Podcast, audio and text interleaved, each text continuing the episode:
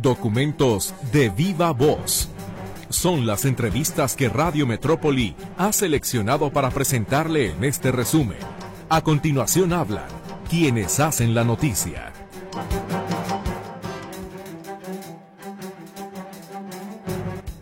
Bienvenido a este fin de semana, donde continúa el frío y la lluvia, pero es un pretexto perfecto para acurrucarnos en la cama y disfrutar de una bebida calientita. César Preciado y su servidora Griselda Torres Zambrano, le agradecemos el que nos acompañe en esta hora de información, en la que repararemos en algunos de los temas más importantes de la semana. Por ejemplo, el 5 de diciembre se cumplió un aniversario más de la muerte de Jorge Negrete, el charro cantor. Mercedes Altamirano le realiza este homenaje a través del sonido de la música. Que lo disfrute.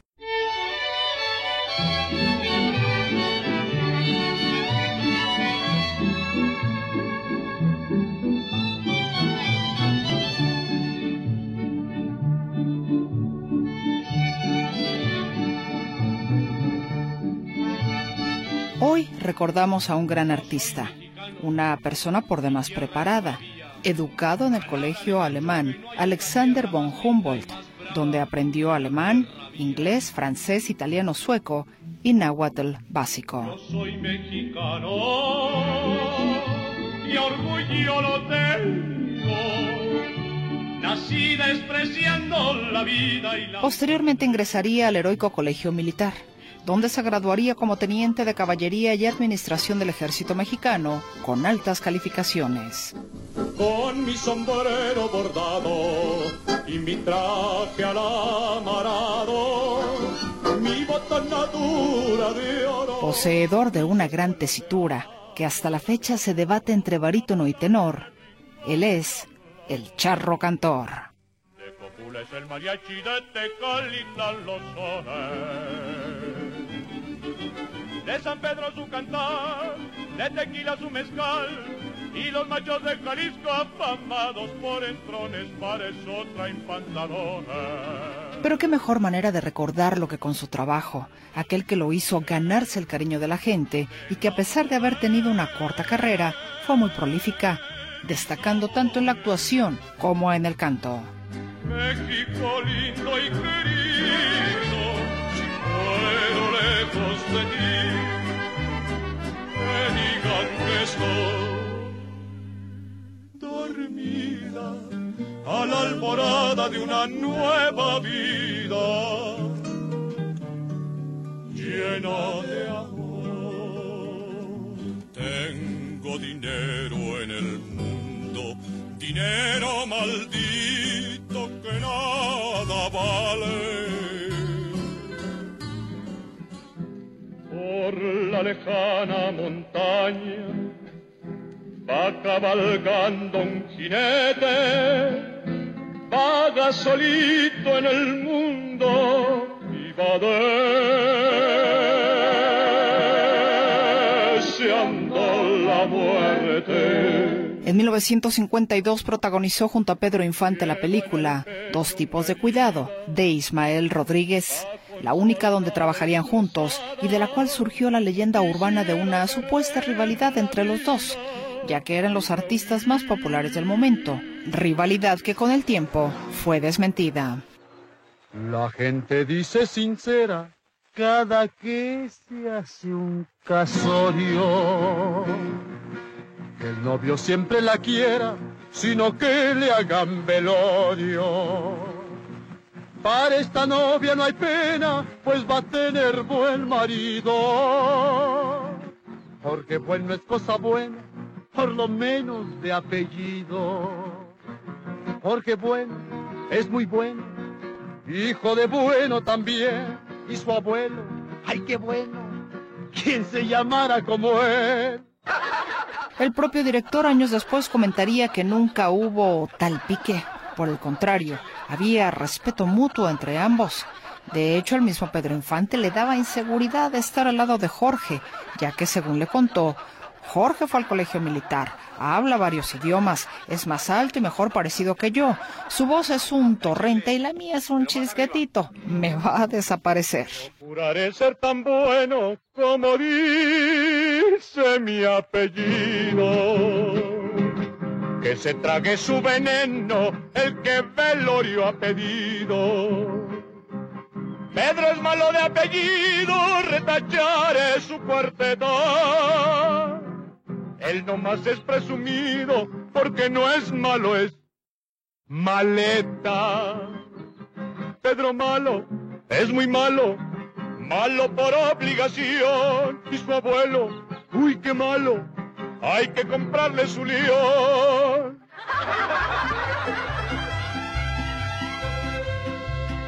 ¿Qué me dice de uno de los más grandes éxitos del charro cantor? Ay, Jalisco, Jalisco, Jalisco, eres tu novia que tú la cara. Canción perteneciente a la película del mismo nombre y que catapultaría la carrera del charro cantor internacionalmente. Cabe destacar que en un principio Jorge no quería interpretar dicho tema. El resto es historia.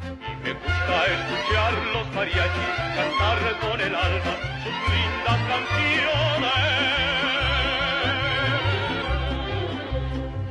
Jorge Negrete falleció el 5 de diciembre de 1953 a los 42 años de edad a causa de una enfermedad crónica originada por una hepatitis. Su muerte fue declarada luto nacional.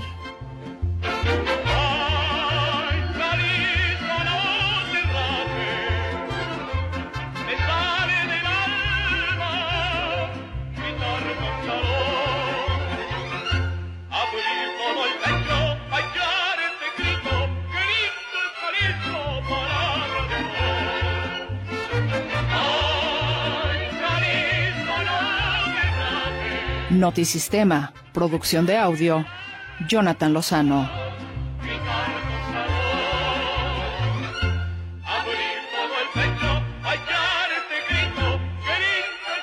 Producción, Marco Antonio Valencia.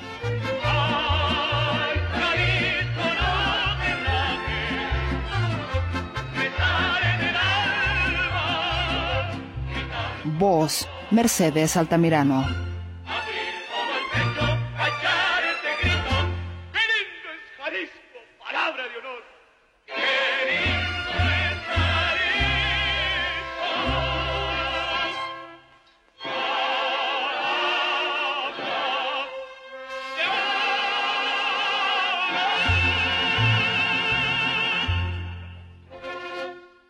Volvemos después de la pausa.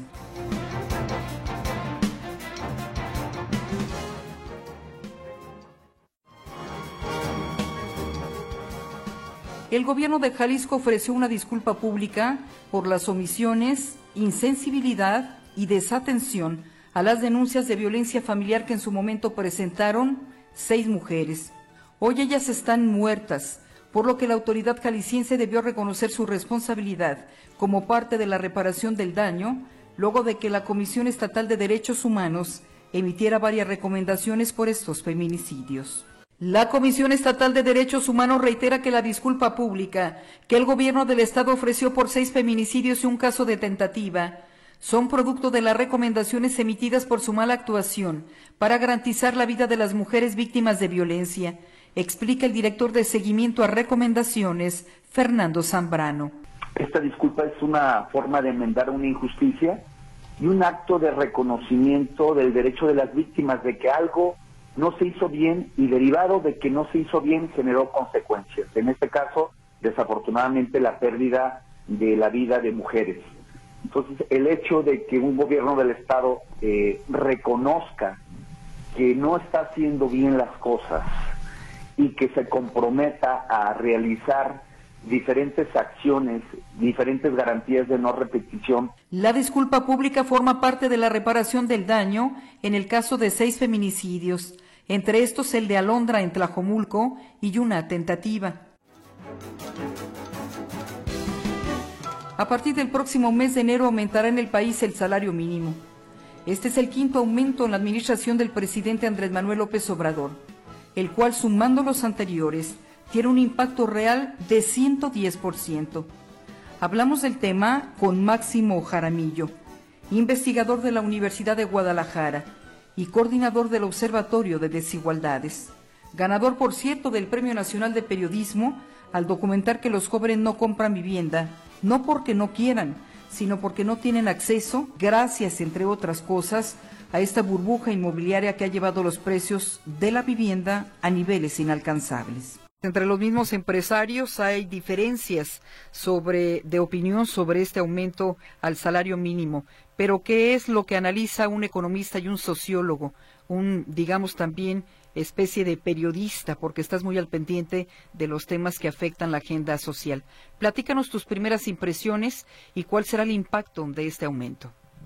Sí, con mucho gusto. Bueno, primero que nada, el, el aumento que, como bien dices, del salario mínimo se dará en 2024 implica que el salario mínimo llegará a 249 pesos para el siguiente año, que es básicamente 7.500 pesos eh, mensuales este aumento, primero que nada, hay que decir que, eh, digamos, si sumamos todos los aumentos que se han dado desde el año 2018, cuando estaba apenas por encima de 100 pesos el salario mínimo, comparado con lo que será en 2024, y quitando la inflación, eh, tenemos un aumento real de 110% en el salario mínimo, que de entrada es el aumento pues más amplio que se ha visto en un sexenio eh, digamos, tomando en cuenta desde el sexenio de la Madrid hasta, hasta la actualidad.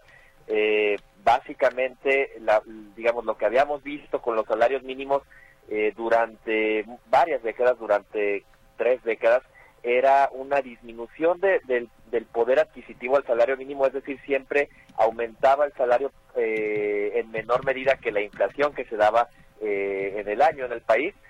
Y a partir de año de perdón del sexenio anterior hubo algunos cambios eh, en el sexenio de Enrique Peña Nieto cambios legales por ejemplo desvincular el salario mínimo de las multas desvincular el salario mínimo de eh, por ejemplo las deudas eh, por ejemplo como, como el Infonavit que digamos tendieron camino para que este sexenio pues como bien decía se dé por primera vez un aumento, un aumento que básicamente está duplicando el poder adquisitivo del salario mínimo, eh, que pues efectivamente no se había visto en los últimos años y que, eh, hay que decirlo, no ha alcanzado a llegar a lo que en algún momento, eh, digamos, fue el, el, monto mayor que, que ha habido el salario mínimo en, en, la historia de México, que fue básicamente a mitad de, de la década de los años 70, cuando en pesos de 2023 el salario mínimo llegó a alcanzar más de 350 pesos. Entonces todavía estamos lejos de esa de esa de esa cantidad, pero me parece que, el aumento al final de cuentas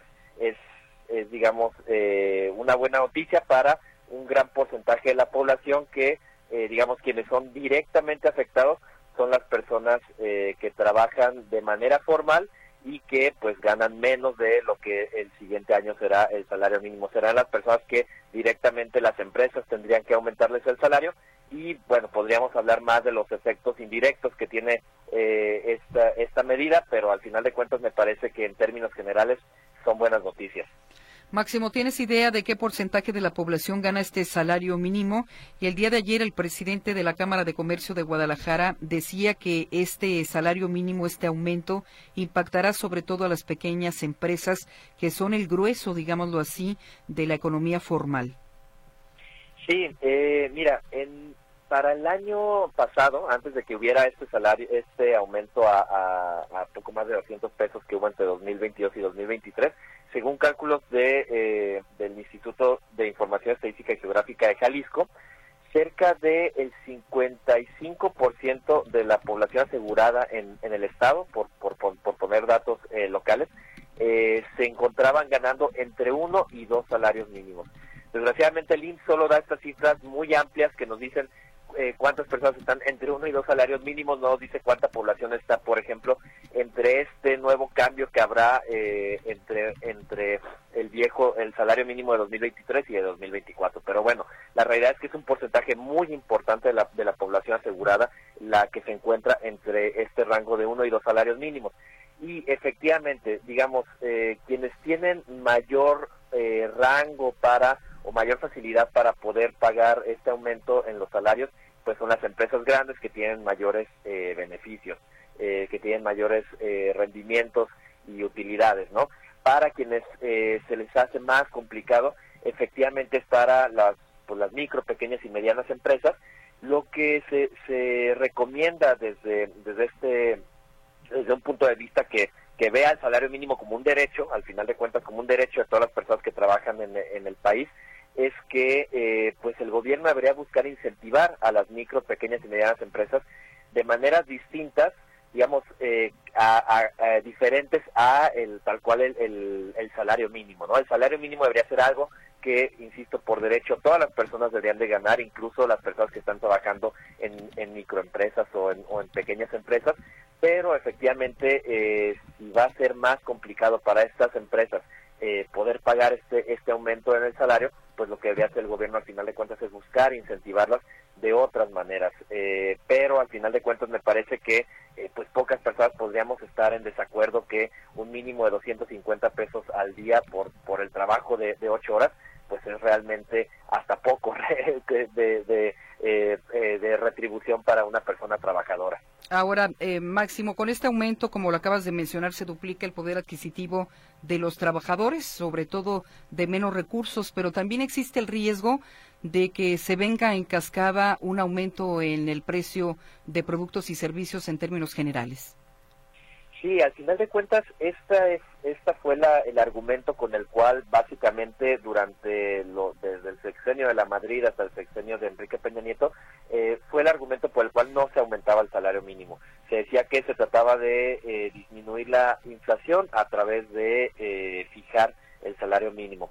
Ahora, lo que hay un consenso internacional desde hace muchos años, ya básicamente una década, es que el impacto en, los aumentos en el salario mínimo, sobre todo cuando el salario mínimo está tan eh, por debajo de la línea, digamos, de la línea de pobreza, de la línea de bienestar, eh, realmente tiene pocos efectos en la inflación generalizada. Lo que hemos visto en los últimos años, justo en este sexenio, es que el aumento del salario mínimo ha, ha sido tal cual eh, en términos nominales, es decir, sin quitar la inflación, ha estado prácticamente en un 150% el incremento, mientras que eh, la inflación durante este mismo periodo ha sido, sumando todos los años, 27%. Es decir, el incremento del salario mínimo ha estado muy por encima del incremento de los precios en los últimos años y, e incluso el incremento del salario salario medio, según las, las cifras del INSS, del salario medio formal, formalizado, también ha estado por encima del incremento de los precios. Entonces, eh, nada más por, eh, por resumir, estaba tan debajo el salario mínimo en México, por debajo de la línea de bienestar, que realmente estos incrementos lo que han hecho es básicamente no impactar en la inflación y la inflación que hemos visto en los últimos años está más relacionada con movimientos globales, eh, por ejemplo con, con la crisis de Rusia y la guerra de Rusia y Ucrania que aumentó los precios eh, de los alimentos a nivel mundial, pero realmente el aumento en, los últimos años de la inflación en México no ha impactado de manera generalizada en los precios. Esto en estos últimos seis años, como yo mencionaba eh, en algunas eh, columnas, es que para el siguiente sexenio se tendrá que buscar alternativas distintas que sigan aumentando los salarios promedios en México, pero que tal vez ya no van a estar tan apalancadas en el aumento del salario mínimo que pues al final de cuentas ya se duplicó en este sexenio. Bien, volvemos enseguida.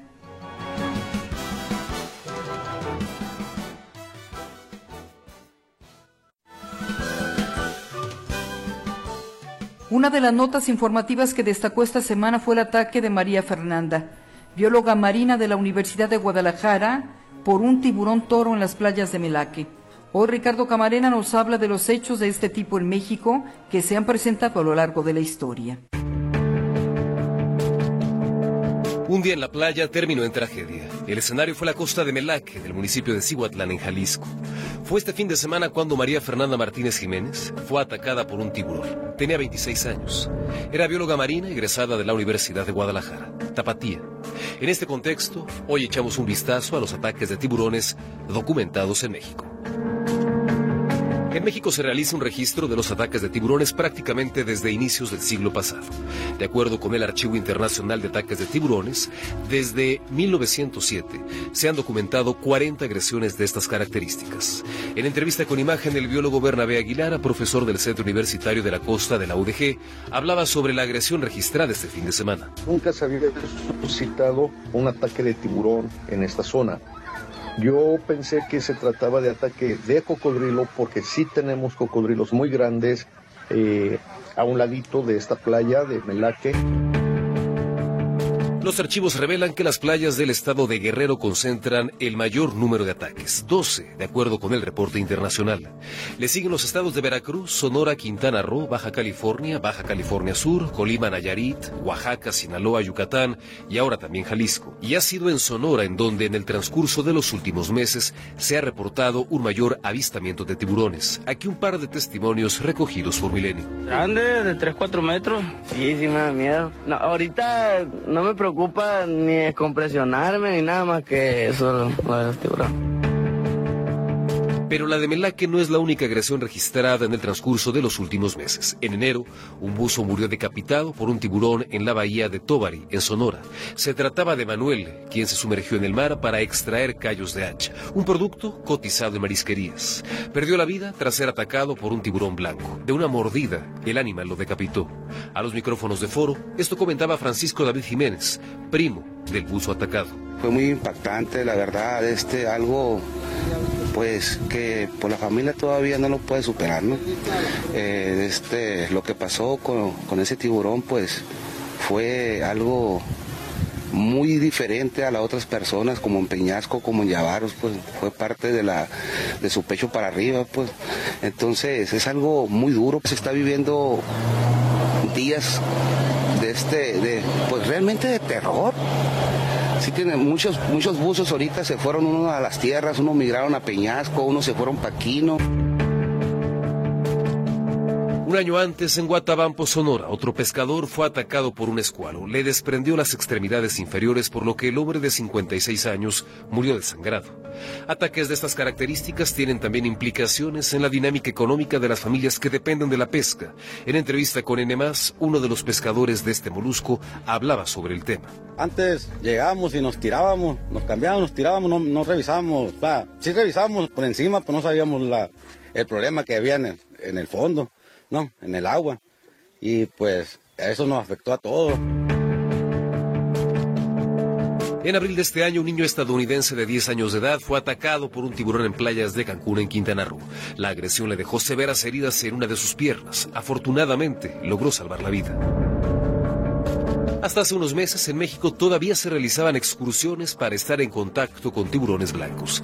Era un atractivo turístico en puntos como la isla de Guadalupe en el Océano Pacífico. Sin embargo, con el propósito de proteger a los visitantes y también a las especies marinas, esta práctica quedó prohibida.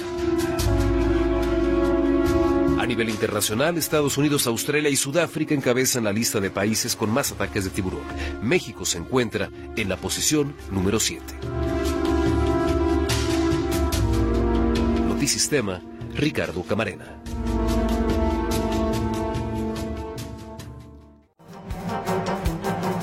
Bueno, le invito a escuchar la entrevista con el titular de Protección Civil y Bomberos de Jalisco, Víctor Hugo Roldán. Nos habla precisamente del ataque del tiburón toro a la bióloga marina María Fernanda.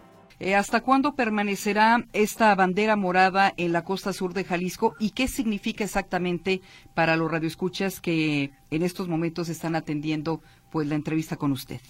Sí, muchas gracias. Mire, primeramente eh, estará en restricción el ingreso a la playa, al mar, hasta el día viernes, en lo que se realizan algunas revisiones por parte de Secretaría de Marina, eh, del municipio y de Capitanía de Puerto y con la unidad estatal también de protección civil y por supuesto algunos eh, pescadores de las cooperativas que se ofrecieron a realizar estas revisiones en las zonas donde realizan su actividad de pesca. Este, la bandera morada eh, significa que hay fauna agresiva o, o este, de riesgo para los bañistas. Eh, en ocasiones se pone una bandera blanca con la imagen de una medusa, lo mejor conocido coloquialmente como las malas aguas, que es lo que genera este riesgo, pero con las condiciones de que tenga este, el color morado. Entonces, en este caso, lo que estamos revisando es que esté la, la señal en color morado para restringir el ingreso al, al, agua de, del mar en la zona de San Patricio Melaque hasta Barra de Navidad. Generalmente esta bandera morada se coloca cuando hay cocodrilos, por ejemplo, en la temporada de huracanes, como los afluentes eh, eh, suben, los ríos pueden llegar a movilizar, por ejemplo, cocodrilos. Pero, comandante, hablar de un tiburón, un tiburón toro en esta zona. Sí, estábamos en la reunión del día de ayer con el biólogo marino, como bien lo comentaron, este, que pudiera ser unas eh, condiciones de migración, condiciones este, climatológicas por la temperatura del mar y eso es lo que nos comentaron. Probablemente también alguna este, eh, zona de reproducción que la, eh, la especie generó en, estas condiciones de agua. Recuerde que tenemos a, año niño y las condiciones cambian sobre todo en esta zona. No nos especificó cuáles eran las este, condiciones de, em, del agua que tuviera que tener presente esta especie para poder este eh, desovar y estar pendiente de sus nidos pero también lo estaremos eh, trabajando en el, transcurso de los días y por supuesto la comunicación estrecha que tendremos con el experto y a su vez este, lo estaremos replicando a través de ustedes y con ustedes. Comandante, en esta reunión en la que estuvieron las autoridades municipales también, ¿qué se determinó sobre el parque acuático que está enfrente a la playa de Mela, ¿Seguirá operando o queda suspendida su, su actividad solo por esta ocasión del tiburón o de manera permanente? De momento, todas las actividades quedan suspendidas, en las condiciones eh, sobre la licencia de ese parque acuático la eh, tendremos que revisar directamente con el municipio. No se tocó de momento el asunto de las licencias. Ahorita nos abocamos a lo que fue eh, básicamente tomar las previsiones de este hecho insólito e inédito que se nos suscita en nuestras eh, playas y estaremos pendientes al respecto. Ahora, comandante, ¿qué condiciones prevalecen para decir que el próximo viernes se retirará esta bandera morada? Es decir, hay la búsqueda del tiburón, ya se alejó de las aguas. Exactamente qué sucede con esta alerta. Eh, lo que comentábamos era eh, revisar si las condiciones físicas, climatológicas de, de la zona del mar son las propicias para estar a través de esta especie o en su momento continúa alguna migración, o también, si en un momento dado se detecta algún nido, probablemente permanezca más tiempo. Esas son las condiciones que de momento nos indicaron que tendríamos que estar revisando para poder este, eh, tomar esa decisión. Comandante, ¿podemos recapitular exactamente qué sucedió en este ataque? Sí, nos comentaron que se estaban realizando actividades acuáticas, como bien comentaron, en el parque que estaba este, instalado en esa zona y prácticamente la la señora eh, estaba nadando junto a su niño al percatarse de la presencia del, tiburón, eh, arroja al niño hacia la zona de brincolines y prácticamente pues ella este, es atacada. Eh, la necesidad o el uso, más que nada necesidad del uso de, del chaleco salvavidas que estaba portando la señora, permite que el cuerpo retome la superficie y se pueda recuperar en forma inmediata, pero sí ya ya estaba demasiado este eh, grave el choque hipovolémico que le generó la mordida. Tengo entendido que el operativo de seguridad implica eh, patrullajes de la marina, de los propios pescadores. ¿Qué, ¿Qué, orden se tiene si se llega a avistar al tiburón? Digo, sé que es complicado, no es así como cazar un conejo, pero ¿qué, qué es lo que se hace? ¿Qué maniobras se tienen que hacer? ¿Se tiene que ahuyentar? ¿Se le va a sacrificar? ¿Qué ocurre en estos casos, comandante? Mm, lo que se acordó en la reunión era eh, revisar las condiciones hacia, hacia dónde se eh, resguardaba, hacia, hacia dónde se dirigía y poder tomar las acciones. Ya si lo avistamos y tenemos alguna este, probable zona de presencia, ya se tomarán las decisiones, pero prácticamente en ningún momento se tocó el tema de hacer una casa de, de este espécimen, porque pues, prácticamente pues lo que estamos invadiendo el hábitat de ellos somos nosotros y tenemos que verificar que la, la fauna marina también esté a través de nosotros en sus condiciones más. Claro, pero no es común que los tiburones se acerquen tanto. No, en 60 años estábamos haciendo el recuento en la reunión, no teníamos el avistamiento de un tiburón en la zona de San Patricio Melaque y por lo pronto estamos todavía pendientes de a ver qué acciones vamos a realizar. Bien, entonces eh, hasta el viernes permanecerá esta bandera morada. También, eh, comandante, tenemos entendido que ya va un rescate en el Nevado de Colima. ¿Cuáles son las condiciones climatológicas en la zona y cómo se realiza este rescate? ¿De quiénes? Bueno, tenemos el rescate de dos, eh, de dos personas del sexo femenino, una menor y una persona adulta, este, así como una persona del sexo masculino que dejan los senderos. es uno de los principales eh, puntos que tenemos que recomendar y le reiteramos a través de ustedes y a través de todos los medios que no pierdan los senderos porque es una zona eh, de fácil extravío y aquí tenemos la muestra. Eh, subieron por la zona de picos y bajaron hasta la zona opuesta totalmente, lo que nos generó un operativo tanto por parte de eh, Protección Civil Colima, tanto eh, como parte de Rescate Alpino, y nosotros que tuvimos que atacar por tres frentes, en las condiciones en, la cumbre, prácticamente la temperatura está cercana a los cero grados, y también teníamos presencia de lluvia, lo que hace todavía que la sensación térmica sea más baja, y en algunas condiciones, no fue el caso al 100%, pero no traen la ropa adecuada para generar estas eh, necesidades de protección hacia eh, lo que es eh, la situación de frío. ¿Las condiciones de salud? se recuperaron en condiciones de hipotermia ligera, también hubo un poco de, de desnutrición, de falta de alimento y también algo de deshidratación. por las condiciones estuvo un promedio de casi 24 horas el proceso de búsqueda y eso generó esas condiciones hacia las personas. Por eso reiteramos primeramente si no han ido y no conocen, eh, no abandonen los senderos. Si conocen, eh, verifiquen que realmente saben cuáles son las eh, rutas que pueden tomar y por otro lado, también no este, estar dentro de la zona de exclusión, que son 12 kilómetros en lo que es alrededor del volcán, para evitar que, si bien es cierto, está en calma, es un volcán que está activo y no sabemos en qué momento puede generar una erupción. Bueno, por eh, fortuna fueron rescatados por elementos de la Unidad Estatal de Protección Civil. Han bajado las temperaturas en los últimos días en la zona metropolitana de Guadalajara, pero le preguntaría por último, comandante, si hay municipios con temperaturas extremas que en este momento requieran el apoyo de la dependencia. De momento no hemos tenido alguna necesidad, estamos monitoreando la zona eh, de los Altos, este, el municipio de San Gaspar, es uno de los que tiene las temperaturas promedio más bajas en el estado y estaremos pendientes de ver cuáles son las necesidades.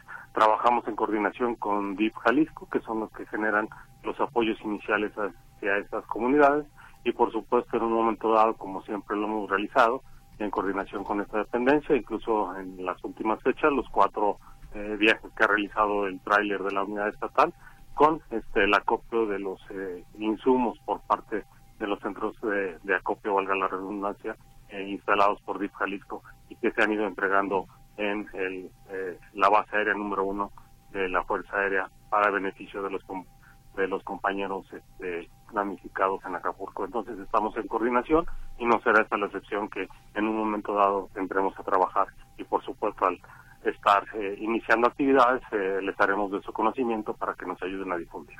Bien.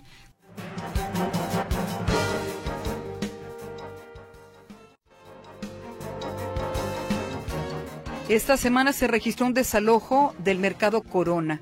Hablamos al respecto con el titular de bomberos de Guadalajara. Bien, comandante, pues hay preocupación de los radioescuchas, particularmente usuarios y comerciantes, de qué realmente fue lo que pasó. Se habla de que fueron unas losas las que se rompen, pero ¿qué provoca justo que las losas del mercado Corona se hayan fracturado? Sí, mira, desde ayer cerca de las 14 horas recibimos un reporte sobre algunos ruidos extraños en el mercado Corona. De inmediato se traslada personal para allá cuando nosotros llegamos ya estaba un proceso de evacuación tanto de comerciantes como de personas eh, que se encontraban en el del mercado. Y bueno, ¿qué fue lo primero que hicimos? Asegurar el tema de la evacuación, posterior revisar toda la instalación de gas LP y enfocarnos al tema de la evaluación estructural del edificio para ver qué fue lo que sucedió. ¿Qué se identificó? Bueno, se identifica en el tercer nivel, en el del registro civil, un desprendimiento de pisos, de losetas, de micropiso. Esto regularmente sucede por condiciones climáticas, tanto por frío o calor, en donde hay una dilatación de los componentes de, del pegamento que utilizan para pegar estos pisos, y eso fue lo que se escuchó como un ruido extraño. Posteriormente, bueno, ya hicimos una, una evaluación completa, que aún está en proceso, sobre los componentes estructurales del mercado, y hasta este momento no identificamos alguna deformación o algún agrietamiento que implique algún daño estructural en los componentes del mercado. Sí. Eh, ¿Siguen las dudas o persisten las dudas de qué pasa con los pisos inferiores donde se supone iba a ser estacionamiento y pues estaba o estuvo inundado? ¿Siguen monitoreando ustedes de manera permanente esa zona del mercado Corona? Sí, mira, el día de hoy todavía vamos a estar trabajando en esa evaluación, tanto nuestros ingenieros como ingenieros de obras públicas, específicamente y particularmente en el área de estacionamiento para descartar cualquier situación. Como te repito, afortunadamente hasta este momento no encontramos alguna alguna grieta o alguna deformación en los, en los principales componentes estructurales del. Comandante, ¿cuáles son en términos generales las condiciones en las que se encuentra el mercado Corona? Y me refiero a las condiciones de mantenimiento. Bien, se encuentra bien. Hay que, hay que considerar que la, construcción del mercado es relativamente nueva.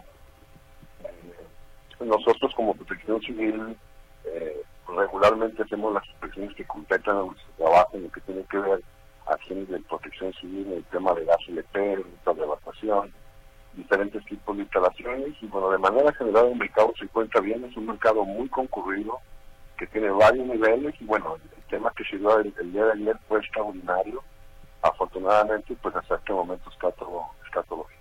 ¿Lo que pasó en el área de registro civil pudiera replicarse en otro de los pisos inferiores, comandante?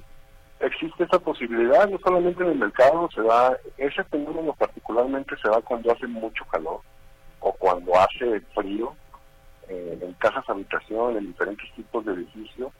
No es una situación frecuente, pero sí hemos adquirido servicios de esa naturaleza en otro tipo de instalación. ¿Los eh, locatarios se quedaron tranquilos con la explicación que les dio la autoridad municipal? Hasta este momento sí, como, como menciono, el día de hoy vamos a continuar con la, con la supervisión visual de todos los componentes del, mercado. ¿No han tenido nuevos reportes? No, hasta este momento no hay nuevos reportes de algún ruido extraño o alguna situación anómala en el mercado. Si esta situación se da, pues por supuesto que vamos a, a responder. ¿Los locatarios les comentaron algún asunto que les preocupe en lo particular? No, hasta este momento, a, excepción de los ruidos que escucharon el día de ayer, que, que se da por ese tipo de, ¿Qué, recomiendan ustedes a las personas si la situación volviera a presentarse, digo, ante la eventualidad de que pudiera pasar otra vez en otros pisos inferiores, tomando en cuenta que la construcción es la misma y seguramente los materiales proceden del mismo lote? ¿Qué hacer en una circunstancia de ese tipo? ¿Lo mismo hay que evacuar o solamente continuar con las actividades cotidianas? durante el proceso que hicimos el día de ayer fue bueno el tema de la evacuación y eso, eso nos da cierto nivel de tranquilidad. Hablamos de que tanto locatarios como las personas que concurren al mercado conocen el proceso de evacuación de protección civil. Es algo que hemos trabajado nosotros en el tema de, de mercados, tanto en el mercado Corona como en Juan de Dios. Y bueno, particularmente en el mercado Corona, cualquier situación anómala que se pudiera presentar, pues es la misma situación y el mismo procedimiento. Las, los pisos inferiores donde estaba el problema del agua están cerrados al paso de peatones y solamente la administración y ustedes tienen acceso. En aras de la transparencia y tranquilidad de las personas en estas pruebas que se van a hacer en las próximas horas, ustedes presentarán esa evidencia gráfica de los testigos, de las marcas o lo que hay o que hayan detectado para darle a la ciudadanía certeza de que no va a pasar nada en el mercado Corona. Mira, en el tema de la inspección visual que vamos a terminar el día de hoy, por supuesto que van a estar informados. Vamos a revisar toda la parte de, del estacionamiento del mercado y cualquier situación anómala, por supuesto que es nuestra responsabilidad informar tanto a los locatarios como a los que acuden al mercado. Bien, pues comandante Pulido, le agradecemos mucho la información. Estaremos al pendiente de esta supervisión que se realizará por segundo día consecutivo. Por lo pronto, las recomendaciones a los eh, locatarios es que permanezcan tranquilos. Ya estará listo el informe que ustedes darán sobre este asunto, eh, confirmando, esperemos, que no hay ningún problema estructural. Así es, es correcto. Dice Marcela Villaseñor que rentaron un piso para salón de fiestas. ¿Es cierto esto, comandante? Hay una situación en uno de los, niveles superiores que no es que sea para fiestas, está, tengo entendido que va a haber una serie de exposiciones en ese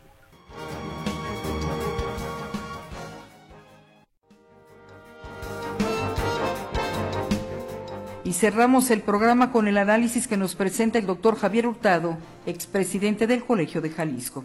40 minutos de defensa de Samuel García por el presidente de la República en su conferencia matutina del día de ayer sirvieron más que una luz de recursos jurídicos hasta de un ministro de la Corte para que a escasas cinco horas después el gobernador interino y el Congreso de Nuevo León se doblegaran y aceptaran el regreso del esposo de Mariana a la titularidad del Poder Ejecutivo de ese Estado. Lo ocurrido deja múltiples enseñanzas. Primero, debe legislarse en todos los órdenes de gobierno si en caso de licencia mayor a 30 días de un ejecutivo, el órgano colegiado correspondiente puede designar al interino con absoluta libertad, como ocurrió ahí en Nuevo León. Si debe designar al que aquel le proponga, es decir, el ejecutivo que solicita licencia, o si debe de hacerlo a partir de una terna que les presente. Este fue el origen de todo el problema en Nuevo León. Cuando el partido del gobernador no era minoritario en las legislaturas, los usos y costumbres o la cortesía política hacían que el sustituto fuera el que el Ejecutivo saliente propusiera o el que su partido decidiera. Sin embargo, nada está escrito ni establecido en ninguna ley ni en ninguna constitución que diga quién debe de proponer o a quién debe de nombrar un Congreso cuando un Ejecutivo solicita licencia. Imagínense ustedes que esto ocurriera en el caso de la presidencia de la República.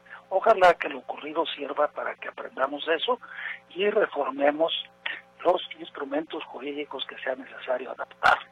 En segundo lugar, es ilógico cambiar una candidatura por, por seis meses de una gubernatura, una candidatura presidencial por seis meses de una gubernatura, máxima cuando le quedan tres años de ejercicio en ese cargo.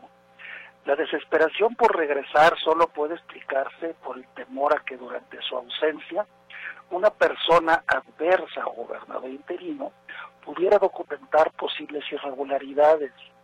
Lo que cito a continuación no es lo que yo digo, sino lo que ha trascendido y está documentado.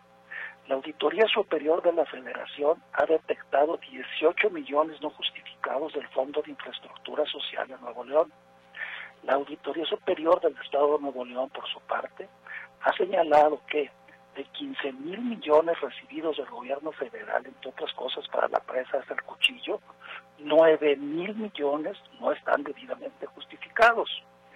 Más 5 mil millones de créditos quirografarios que no se sabe dónde están. A eso súmense los 178 millones de pesos en adjudicaciones directas que el gobernador de Nueva León ha dado a su padre y a sus socios, así como el involucramiento de dirigentes del partido Fosfo Fosfo en el fraude de Segalmex. Tercero, la defensa del presidente al esposo de Mariana no es gratuita ni siquiera un gobernador o a una gobernadora emanada de sus filas lo ha defendido con tanta injundia como a Samuel. Es de inferirse que existe un acuerdo de apoyo mutuo. El problema es que con su salida de la campaña se puede dificultar cumplir con lo acordado y ya resulta difícil saber si las autoridades federales con cualquier otro candidato presidencial que postule ese partido, pues seguirán ignorando las observaciones de la Auditoría Superior de la Federación y de la del Estado de Nuevo León que anteriormente enuncié. Lo ocurrido sin duda impacta al candidato de ese partido en Jalisco.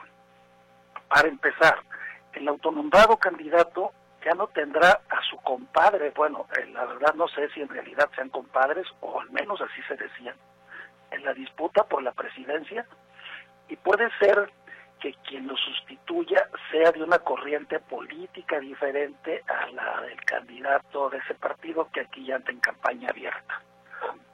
Luego, la poco seria campaña realizada por la pareja norteña y lo ocurrido el fin de semana en Monterrey dejará en el electorado la imagen de que ese partido es poco serio y confiable, más que representante de la nueva política. El tiro de gracia podría ser en febrero, cuando el INE revise cómo los partidos aplicaron la paridad de género y ordene que en Jalisco la candidatura a la gubernatura debe de ser para una mujer. Ahí sí que sería un vuelco de 180 grados. Paradojas de la vida.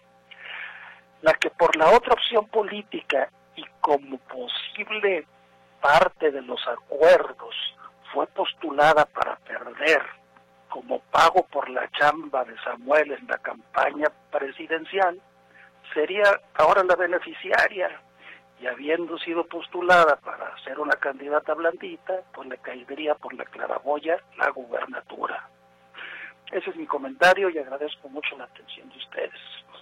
Muy agradecida por acompañarnos en esta hora de información. Nos despedimos sus servidores César Preciado y Griselda Torres Zambrano. Pásela bonito, disfrute estos días, disfrute el frío, pero cuide mucho su salud. Un fuerte abrazo. Nos escuchamos el lunes.